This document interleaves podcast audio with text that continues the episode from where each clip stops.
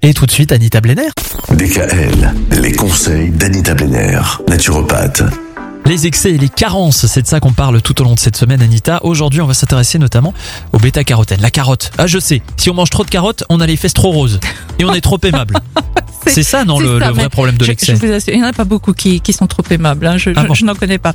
Alors, pour faire un peu d'histoire, la vitamine A fut la première vitamine à être découverte en 1913. C'est pour ça qu'on l'a notée A.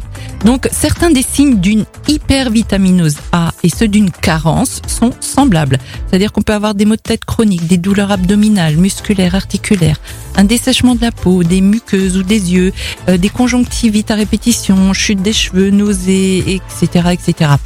Donc le, le bêta-carotène, euh, ça, ça, il faut vraiment faire attention si on est fumeur.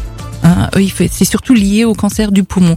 D'après les résultats de deux études portant sur les fumeurs, ben, la prise de suppléments de bêta-carotène à long terme et à très haute dose augmente légèrement l'incidence du cancer du poumon. Donc le bêta-carotène serait vraiment sensible à l'oxydation causée par les produits de dégradation de la fumée de cigarette.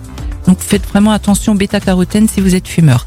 Également pour les femmes, euh, certains cancers liés à la féminité. hein. donc la vitamine A et la perte osseuse, donc pas plus de 2500 UI par jour en termes de vitamine A.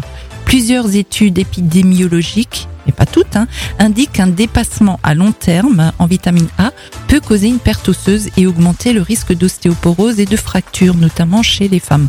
Donc les données ne sont pas définitives, mais incitent à la prudence. Certains experts recommandent de privilégier les suppléments de bêta-carotène et de limiter la supplémentation en vitamine A à 3000 UI ou 2500 UI par jour. Donc si vous prenez des multivitamines, vérifiez leur teneur en vitamine A.